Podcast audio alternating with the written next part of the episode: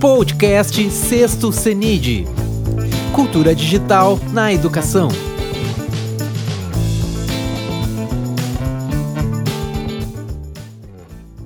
Agora, nós teremos a palestra da abertura do workshop de, de metodologias ativas aqui no Sexto CENID.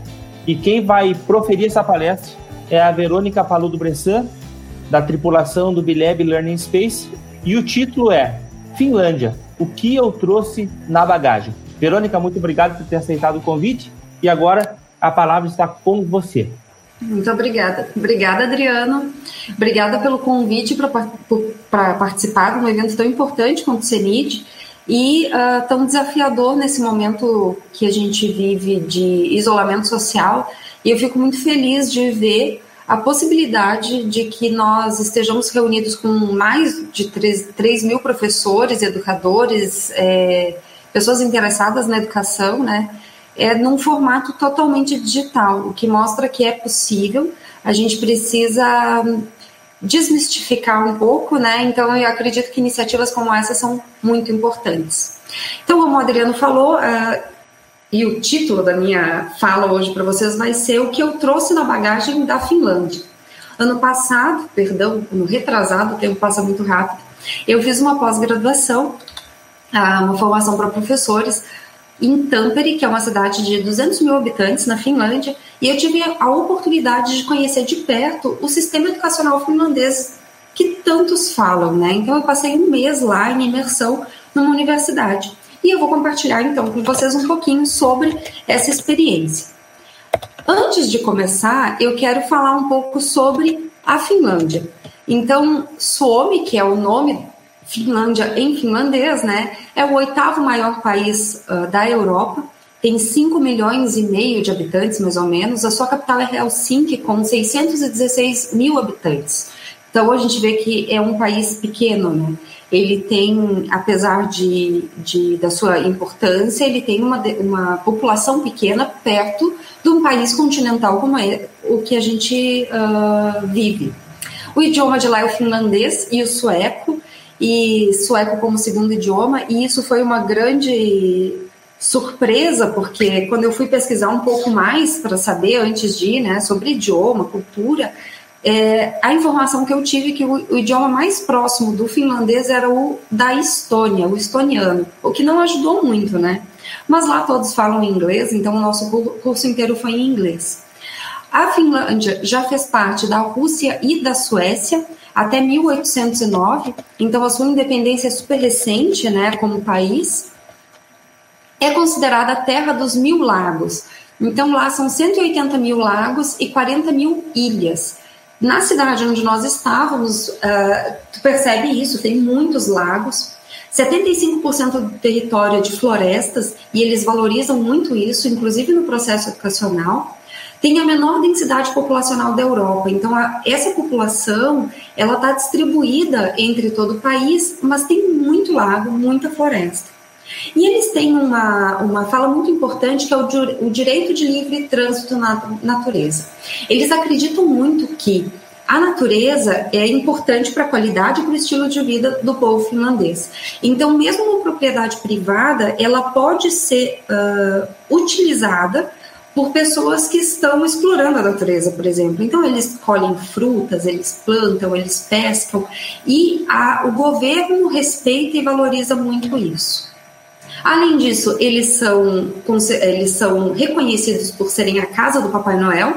Essa palavra esquisita que aparece ali no comecinho é o nome do Papai Noel, de verdade. A Lapônia é a residência oficial, então, do Papai Noel. Eu fui até lá, uh, é onde chegam as cartinhas que vão para ele. Só que o Papai Noel cobra 40 euros para cada foto. Então eu já fiquei meio desconfiada e perdi um pouco da, da paixão por ele. e lá na Lapônia é possível ver o sol da meia-noite, que é tão famoso, né? Agora tem um outro lado que eu não conhecia uh, e que então nessas pesquisas eu fui descobrindo e quando eu estive lá também, que é que ela, a Finlândia ela tem uma cultura muito grande de inovação. Então, há muito tempo atrás, algo que foi criado por eles, por exemplo, foi o tobogã de resgate, aquele que sai dos aviões é, se acontece a necessidade, né? O monitor de frequência cardíaca, o sistema operacional Linux para os fãs de Linux, né? É, também o primeiro SMS foi enviado de lá, foi enviado para o Papai Noel por um governador um, um governante finlandês no Nokia 1100 e é de lá a marca Nokia e também é de lá a marca Rovio, que é a que desenvolveu o jogo Angry Birds. Então eles têm muita inovação e muita tecnologia, apesar de ser um país muito pequeno. Grandes empresas de tecnologia saíram de lá, né? Bom, então agora falando um pouquinho mais sobre o curso, a formação que eu fui fazer lá. Nós éramos em 17 professores brasileiros de ensino superior, uh, de instituições de vários locais diferentes, de todas as regiões do Brasil, que passamos alguns meses fazendo a formação online aqui no Brasil. Então, nós tínhamos acesso a uma plataforma em que dois professores faziam um acompanhamento com a gente. Então, todo o conteúdo teórico é, e a preparação para o projeto que a gente ia desenvolver, ele foi acontecendo ao longo desses meses antes da gente ir presencialmente. E aí, no mês de junho, nós fomos para lá, todos, e passamos um mês tendo aula todos os dias. As nossas aulas eram das nove da manhã às quatro da tarde. Fora isso, a gente tinha que desenvolver um projeto, que era um projeto para gerar impacto nas instituições onde nós estávamos vinculados ou na educação de forma geral no Brasil. É, como eu falei, eram professores de várias realidades diferentes, de várias instituições, de várias áreas, então isso foi muito importante, porque também trouxe uh, uma percepção uh, diferente da educação. Alguns professores atuavam também na educação básica, então essa, esse compartilhamento ele foi um processo muito importante. E aí a dúvida que todos tinham sempre e, e, e que fez a gente se perguntar muito e se interessar por ir para lá era, afinal de contas, o que faz a Finlândia ser tão reconhecida e tão, uh, ter tanta qualidade na educação, né? Eles estão sempre entre os principais ou os melhores resultados uh, dos índices educacionais e hoje em dia, inclusive, eles se dão ao luxo de dizer que eles não se preocupam tanto com esses índices e sim com os resultados que, e com as metas que eles traçam internamente. E aí, para responder um pouquinho do que faz a Finlândia ser tão importante na educação, eu elenquei oito itens, oito pontos, e são esses pontos que eu quero tratar e conversar com vocês agora na sequência, tá certo? O primeiro deles está muito relacionado à cultura do país, que é a igualdade e a equidade. É sabido que o país, uh, que a Finlândia, ela não tem uh, quase nenhuma ela tem muita igualdade social, né? Então as pessoas elas têm uma condição de vida muito boa e eles prezam muito a equidade. Então as pessoas elas têm que ter direito, é, por exemplo, a ter uma casa de campo, porque isso para eles é algo importante. Então o governo estimula, incentiva e ajuda para que todos tenham. É, em relação à educação, a educação lá é gratuita e é uma educação de excelente qualidade em todos os níveis, desde o pré até o ensino superior. E essa questão de ser educação gratuita ela é muito significativa quando a gente percebe que não tem instituição de ensino privada. Tem quando é para educação infantil pré-primário, então crianças pequenininhas eles têm acesso à educação privada, mas tem um limite a instituição ou a escola, ela pode cobrar no máximo o valor que o governo investiria para cada criança na educação pública. Então, não é só um ideal de ter uma educação pública de qualidade, é a filosofia principal deles, a educação deles funciona dessa forma. E aí eles afirmam que a melhor escola do país tem que ser aquela que está mais próxima de você. Então tem que ser aquela que você vai ter acesso efetivamente. Outro ponto importante é esse que menos é mais. Os alunos finlandeses, eles têm muito menos trabalho de casa do que nós estamos acostumados a ver. Eles têm menos aulas em termos de carga horária, menos estresse em termos avaliativos, em termos de quantidade de conteúdo. Eles têm muitos intervalos durante as aulas e férias muito longas. Por exemplo, né, quando nós chegamos lá, eles estavam no verão. E foi um verão muito quente, perto daquilo que eles estão acostumados. Então a gente chegou num dia que estava fazendo 22, 23 graus, tinha sol, então estava todo mundo na praça, aproveitando. Eles voltariam às aulas regulares já na semana seguinte, mas foi prorrogado por uma semana o período de férias para que eles pudessem aproveitar esse clima tão agradável. Porque lá eles passam meses no inverno sem a luz do sol. Então, uh, o tempo aproveitado, né, o tempo de clima bom, para eles é muito importante. E mais importante, talvez, do que cumprir todo o conteúdo e toda a carga horária que está prevista. As crianças têm uh, mais de um intervalo durante os períodos, os turnos de aula, né? E eles têm realmente menos dever de casa, né? Menos tema para fazer. Uh, em compensação, eles fazem muitos projetos, então eles têm que pesquisar muito, eles têm que desenvolver muitos projetos em grupo. Outra questão é, que me chamou muita atenção e que foi muito importante nesse processo é o foco no bem-estar a educação para eles é, é baseada no desenvolvimento do estudante. Então, o potencial de cada indivíduo ele tem que ser maximizado. E por isso, uh, eles valorizam muito o, algo que eles chamam de alegria de aprender, né? o sucesso e a alegria de aprender. Mais importante do que todos terem o conceito máximo, a nota máxima, o aproveitamento máximo, é avaliar de que forma cada um conseguiu se desenvolver a partir dos, das suas condições, das suas afinidades com determinadas áreas, né? Então, o bem-estar, ele é muito valorizado. A pedagogia para eles é centrada no aluno e eles são uh, estimulados, sempre incentivados a trabalhar juntos e a aprender fazendo. Então, a, eles desenvolvem muitos projetos práticos, desde muito, muito novos até o ensino superior. Um outro fator que chama atenção é a autonomia que as instituições, que os professores têm no processo avaliativo. A avaliação continuada, é, ela é muito incentivada, assim como a autoavaliação. Então, as crianças, desde muito novas, elas aprendem a fazer um processo de autoavaliação. Porque é importante que a gente consiga perceber que, apesar de ter tido uma nota boa numa disciplina, por exemplo, eu posso não ter me dedicado tanto a um trabalho, ou por que, que eu não consegui tão bem quanto eu acho que eu poderia ir.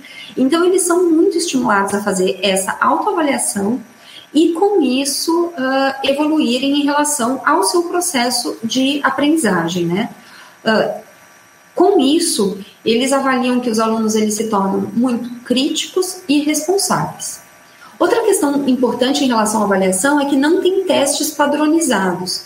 A avaliação ela é, ela é de responsabilidade do professor que vai decidir que método, método utilizar. Não tem como nós temos aqui um Enem, por exemplo, ou um ENAD para o ensino superior, né? É, que vai avaliar se a educação ou se o processo foi cumprido de acordo com deveria ter sido. Eles também não têm um processo de vestibular com conteúdo. O vestibular deles, e aí pode variar um pouco pelo que nós podemos perceber em relação a uma instituição e outra, o vestibular deles ele está muito mais focado nas competências e ele é desenvolvido a partir de entrevistas do que propriamente a partir do conteúdo, né, das notas, do histórico do estudante, enfim. É, e a avaliação ela tem sempre que estar relacionada com os objetivos de aprendizagem. Uma prova não é feita se ela não tiver uma relação direta e não for planejada em relação aos objetivos de aprendizagem que aquela disciplina tem. E aí, então, tem um ponto que é muito interessante, que é o da colaboração o tempo todo. E a colaboração no lugar da competição. Nós não víamos competição, até porque provavelmente o fato de não ter notas, né, que é algo que eles não têm, é, faz com que também fique menos evidente essa diferença entre o desempenho de um estudante e outro. E aí a gente não compete por uma melhor nota, por um melhor desempenho. A gente colabora para que o grupo consiga resolver os problemas e chegar nos melhores resultados para os projetos propostos. Então eles trabalham em equipes, eles ajudam uns aos outros. E ainda mais do que isso, tem uma cultura muito grande de incentivo à cooperação. Então, são equipes de professores trabalhando juntos, os professores sempre demonstraram para a gente ter projetos uh, em que eles trabalham juntos, mas não só o desenvolvimento do projeto, mas a sua concepção, a sua avaliação, as suas melhorias a partir da avaliação que foi feita, né? Tem muita colaboração entre alunos uh, e professores, mas também entre escolas universidades, bibliotecas, museus, hospitais. Nós fomos visitar laboratórios da área de saúde em que a universidade, os hospitais, eles utilizam os mesmos laboratórios para treinar os seus estudantes e a sua equipe técnica. Então, a colaboração, ela faz parte de todo o processo educacional e ela extrapola esse limite de dentro da sala de aula e de dentro e da colaboração entre estudantes. Muitas empresas cedem espaço para que os estudantes façam os seus estágios ali, mas de uma forma muito participativa, em que eles são realmente muito atuantes dentro dessa empresa. Um fato que para mim foi muito bom perceber, e eu sou uma defensora da educação empreendedora e acho importante que a gente consiga desmistificar o que é essa educação empreendedora e desvincular daquele termo empreendedorismo que a gente ouve tanto e que eh, por vezes se tornou clichê, né? Então, eles focam muito no desenvolvimento de competências empreendedoras, como, por exemplo, a liderança, o trabalho em equipe, a proatividade, a criatividade. Algumas competências empreendedoras são fundamentais e elas perpassam qualquer atuação profissional que qualquer pessoa vai ter. Por exemplo, trabalhar com poucos recursos ou com recursos escassos, ou com crise, que é o que nós estamos fazendo agora enquanto professores. Quem estava preparado para mudar 100% o modelo presencial de aula, um ano que já estava planejado, né, ou pelo menos um semestre que já estava planejado, e de repente vir para dentro de casa e ter um home office e aprender a lidar com tecnologias que por vezes a gente não estava preparado. Então essa é uma competência empreendedora, né? Trabalhar com poucos recursos, lidar com situações incertas, e isso passa por todos os projetos deles. A educação é muito baseada em competências. E aí tem um modelo que é a Proacademia, que está aqui, que eu convido vocês depois a conhecerem um pouco, que é o um modelo de ensino superior, em que o aluno vai aprender na prática, uh, ou vai desenvolver, perdão, na prática, essas competências. Ele tem que liderar a equipe, ele tem que propor uma solução para um problema real da sua cidade ou da, do seu contexto, né, onde ele está inserido. Essa questão uh, da educação empreendedora, ela foi um dos focos e um dos, dos objetivos principais da minha ida para essa, essa pós-graduação. Outra questão importante e que eu acho que deve ser muito valorizada, e, e acredito que eventos como o CENID eh, propõem esse tipo de debate, é o desenvolvimento contínuo baseado em ciência e experimentos. Então, eles passam da questão do eu acho que determinada metodologia, determinado método, estratégia, faz o aluno desenvolver mais o trabalho em equipe ou a proatividade, por exemplo. Então, eles pesquisam muito, eles coletam muitas evidências, muitos dados e avaliam a partir desses dados a eficiência e eficácia daquele processo que estava sendo desenvolvido.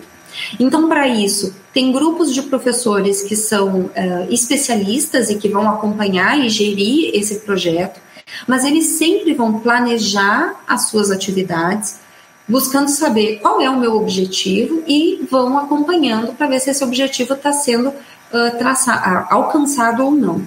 E eu acho isso importante porque a gente está iniciando agora um workshop de metodologias ativas e muitas vezes essa é uma crítica que a gente ouve, inclusive por parte dos professores, educa é, gestores educacionais, né? Tá, mas por que, que, por exemplo, eu vou usar gamificação? Ou por que, que eu vou usar aprendizagem baseada em times? A minha aula expositiva, ela gera o resultado que eu espero. E ótimo, o professor tem uma percepção muito grande da sua sala de aula, com certeza. Agora, se eu tenho dados e se eu consigo acompanhar o desenvolvimento daquela metodologia e saber se o resultado que eu atingi atendeu o objetivo que eu tinha, aí eu consigo dizer com clareza que determinada metodologia é melhor para isso ou para aquilo. E isso é uma questão que nos falta bastante, né? E inclusive falta que a gente consiga fazer esse compartilhamento entre nós, professores, avaliando quais metodologias vocês usam, de que forma vocês aplicam. E lá, então, eles têm essa troca, esse compartilhamento entre professores, sempre com muita. Uh, muito de forma muito importante, né? E aí, em relação ainda aos professores, o corpo docente lá, ele é altamente qualificado e valorizado. Essa é uma fala que a gente ouve muito, né? Sempre que se fala do modelo educacional finlandês, a gente ouve a importância que o professor tem no processo educacional. Então, eles são reconhecidos efetivamente como uma chave para a qualidade da educação.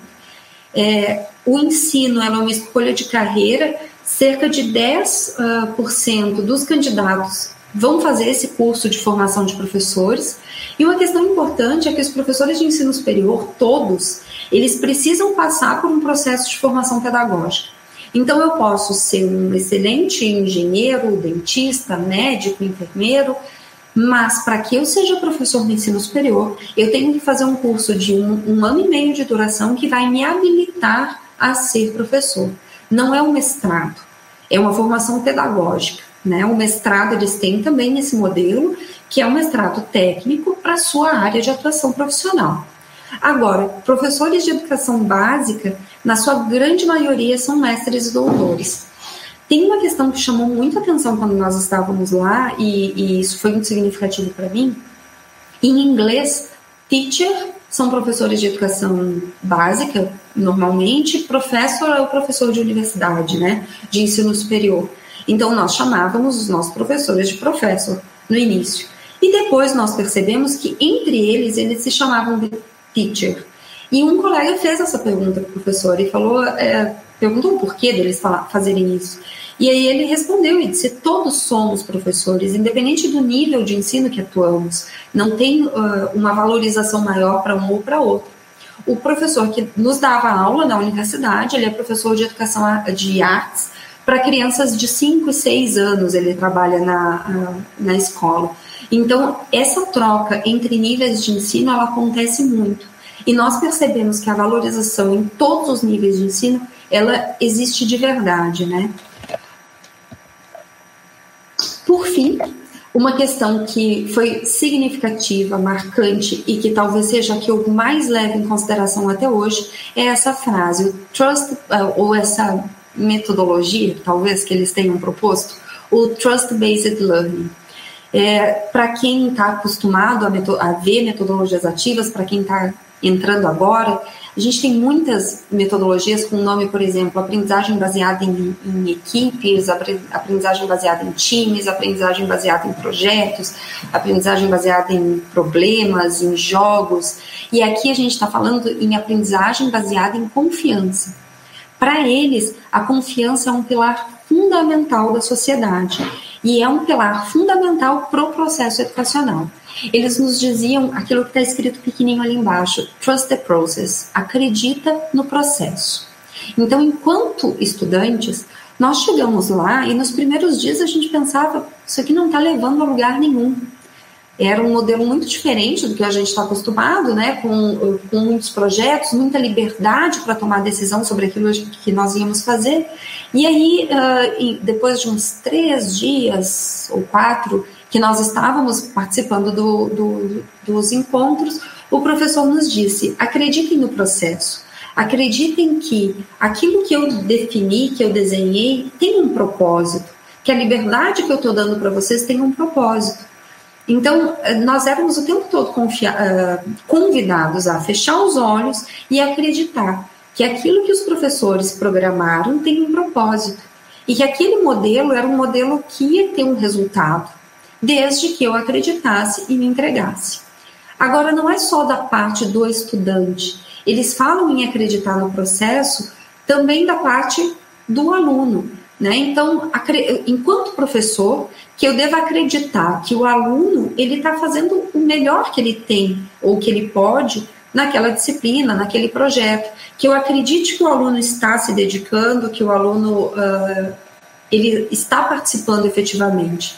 Assim como eu tenho que acreditar no sistema educacional, né, no governo, é, que, que as estratégias e que as diretrizes que estão sendo tratadas, elas são diretrizes que têm um propósito de trazer qualidade para o processo educacional.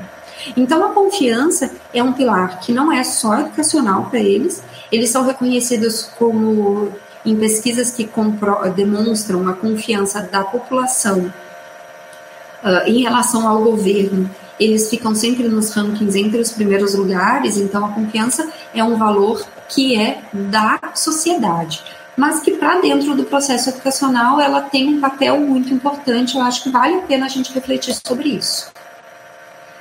E aí então, gente, uh, enfim, eu cheguei lá, antes de chegar lá, eu pensava que eu ia enxergar ambientes hipertecnológicos, que eu ia enxergar um modelo, uh, um modelo frio, frio do ponto de vista de relação humana, né? Porque nós sabemos que eles são, nós acreditamos que eles são assim. E aí a gente chegou lá e o ambiente ele era o contrário de hipertecnológico.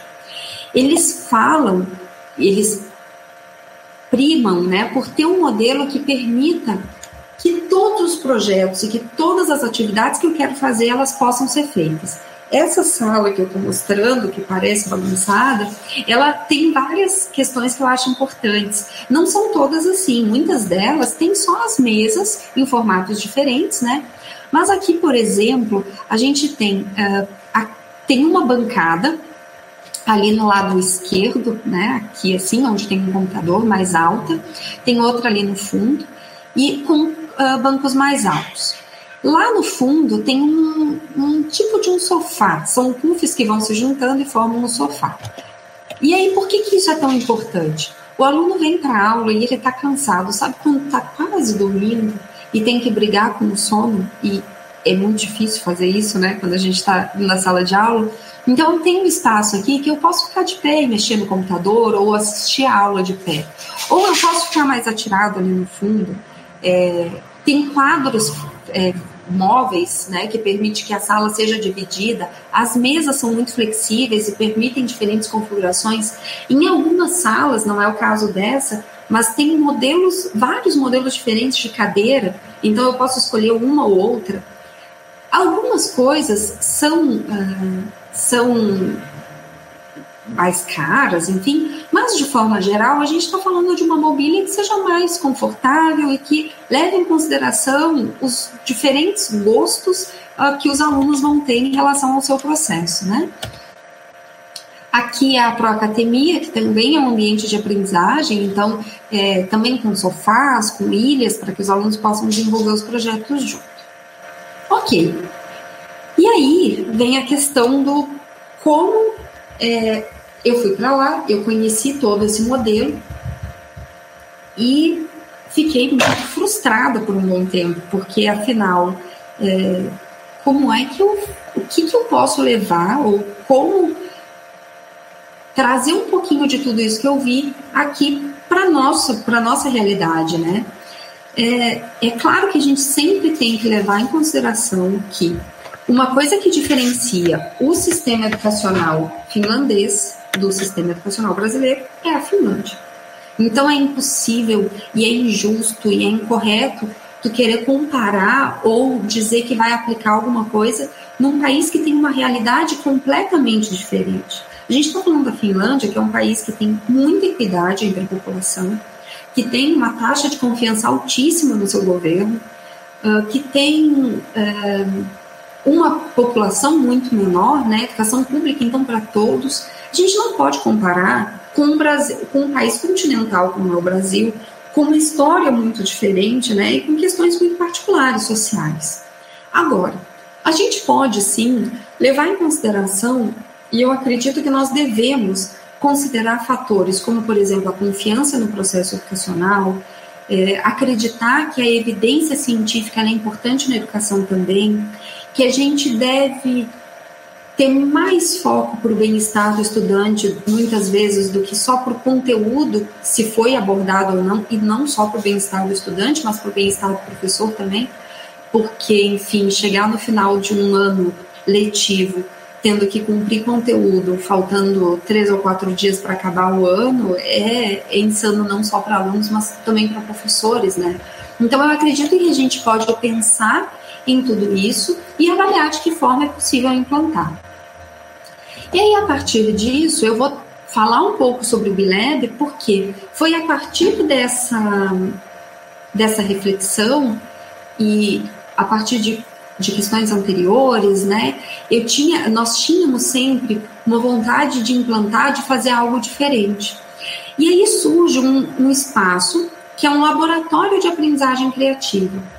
O Bileb, ele tem a proposta, eu vou falar dele para falar então sobre esses fatores uh, que eu trouxe na bagagem lá da Finlândia aplicados na prática, né, para mostrar um pouquinho de evidências daquilo que a gente consegue fazer. Ele é um laboratório de aprendizagem criativa. É sempre difícil explicar o que é o Bileb para as pessoas, principalmente para quem não é da área de educação. Nós trabalhamos com crianças de 5 até 15 anos nos seus cursos regulares, também com formação de professores, também com outras atividades. Mas a ideia aqui é que as crianças desenvolvam projetos e que a partir desses projetos eles vão desenvolver principalmente essas três competências que uh, muitas organizações trazem, como por exemplo o Fórum Econômico Mundial, a gente concordando ou não com alguns pontos, mas não só o Fórum Econômico Mundial, uh, várias outras, elas apontam que são competências fundamentais e necessárias para qualquer profissional que for atuar em um cenário que a gente ainda nem sabe exatamente qual vai ser. Eu não sei como vão ser as profissões uh, daqui 10 anos ou daqui 5 anos. Eu não sabia como eu ia ter que trabalhar no mês passado em relação a esse mês, não é mesmo? Então, o nosso propósito está em desenvolver o pensamento crítico, a gente fala o tempo todo que as crianças estão imersas em informação, os jovens, os adolescentes, né? Nós, de forma geral, estamos imersos em informação, imersos em fake, fake news, né? Que está tão em alta hoje. É, agora, como selecionar adequadamente? Como saber qual o melhor caminho a tomar a partir desse mundo de informação que a gente tem? Ou como tomar boas decisões? Outra competência importante é a resolução de problemas. Nós vivemos em um contexto em que os problemas são cada vez mais complexos é, e mais uh, ágeis, né? A gente tem um problema que começa e que a gente precisa pensar uma solução em minutos e não tem mais o tempo que talvez se tivesse há mais tempo atrás. E a terceira competência que nós focamos é a criatividade. Porque sem criatividade a gente não resolve problemas. Sem criatividade a gente não lida com situações incertas. Então, esse é o nosso propósito principal no Bileb, desenvolver essas competências. Nós fazemos isso utilizando uh, um método e uma abordagem, né? O método principal de trabalho que nós utilizamos, uh, de, de desenvolvimento dos nossos projetos, é o design thinking. O design thinking é uma metodologia que ela não nasceu na educação, ela era muito utilizada para desenvolvimento de novos produtos, para solucionar problemas é, de serviços, prestação de serviços. E aí, na educação, é muito possível a gente aplicar isso. Ela passa por cinco etapas principais. No design thinking, a primeira etapa é empatia. É quando a gente se aproxima daquele problema e tenta compreender ele melhor. Né? Então, tá, qual é o perfil do meu estudante, por exemplo, se eu preciso propor um modelo avaliativo uh, mais adequado. A primeira coisa que eu tenho que saber é saber quais são as condições em qual ambiente eu estou inserido. Então, essa etapa do design thinking ela é fundamental, ela sempre vai ser muito valorizada, né? Que é o momento onde eu vou compreender o meu problema, depois eu vou definir, afinal, então, qual é efetivamente esse problema qual é o modelo avaliativo que eu quero propor, mas eu preciso fazer uma pergunta. E para quem fez os processos de formação mestrado, doutorado, a gente sabe que talvez o mais difícil seja esse momento de definição de qual é o meu problema, qual é a pergunta. Depois eu vou para uma etapa de ideação, aonde eu vou é, buscar soluções possíveis e impossíveis, onde não tem certo e errado.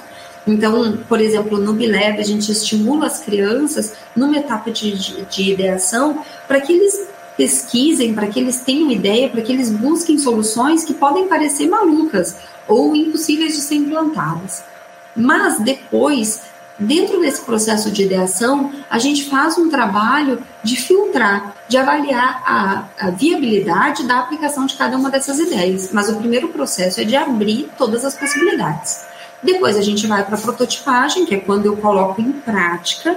Uh, pode ser um modelo ainda resumido, mais simples, uma versão beta, ou já mais complexo. E uma fase fundamental é o teste, que é quando eu vou olhar para trás e avaliar deu certo ou não deu. Agora, esse teste, na imagem, ele parece que é o último, mas ele não pode ser. Ele tem que acontecer o tempo todo. Ali no Bileb, a gente tem isso como premissa básica. A gente está o tempo todo acompanhando. Então, toda a tripulação, toda a equipe do Bileb se reúne semanalmente para avaliar como está o andamento das atividades que a gente está propondo. E aí, se a gente percebe que algo não está saindo exatamente como a gente imaginava, como nós tínhamos previsto, planejado, nós já vamos fazendo ações ou propondo formas de corrigir o caminho, a rota, uh, para atingir os objetivos esperados, né? Então, o design thinking é a metodologia que a gente usa. E o STEM é uma abordagem. O STEM ele ele propõe uma abordagem interdisciplinar para a solução de problemas. A partir do STEM, eu vou uh, compreender que eu só consigo resolver um problema se eu levar em consideração as letras ou as áreas que as letras representam. Então, em inglês, é a ciência, science, tecnologia, engenharia e matemática, que é o mais comum. Só que nós adotamos uma abordagem STEM que tem o um H no meio, de humanidades. Do nosso ponto de vista, a gente só consegue solucionar um problema se nós tivermos as humanidades passando por todo ele. Então, que é o contexto, que é a avaliação uh, uh, do porquê daquela tecnologia, engenharia, matemática, elas estão sendo aplicadas. Uh, por exemplo, um, um, um projeto do Bileb em que eles tenham que planejar sair do, do, do planeta Terra e ir para Marte eles a primeira etapa é pensar, ok, mas por que o, o ser humano investe tanto em viagem espacial? O que nós estamos fazendo com o nosso planeta? Quais são uh, os impactos que o ser humano causa aqui que faz a gente pensar tanto, né? Uh, ou quais são as questões filosóficas relacionadas a esse problema? ou sociais, enfim, se eu tiver que ir para outro planeta, quem seriam as primeiras pessoas que iriam? Então, tem várias questões, várias perguntas que podem ser feitas e que dão contexto para a resolução desses problemas. Bom, então, essa é a metodologia e a abordagem que nós, nós utilizamos. E essas quatro são as nossas regras principais. O resto são combinados, né? Que não pode correr, que não pode brigar, isso é combinado. As regras principais do Bileb são essas. E elas não são regras que devem ser utilizadas dentro do processo de formação das crianças.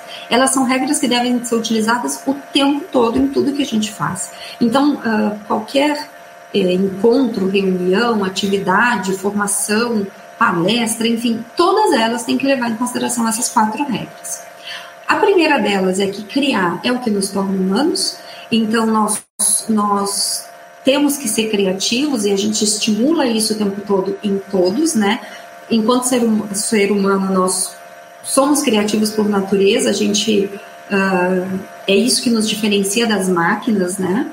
Nós temos que fazer juntos, então o trabalho em equipe ele acontece o tempo todo nós praticamente não temos atividades que acontecem com crianças de forma individual, fora momentos em que a gente tem uma, uma, alguma instrumentação mais técnica, mas logo depois eles já vão aplicar em equipe.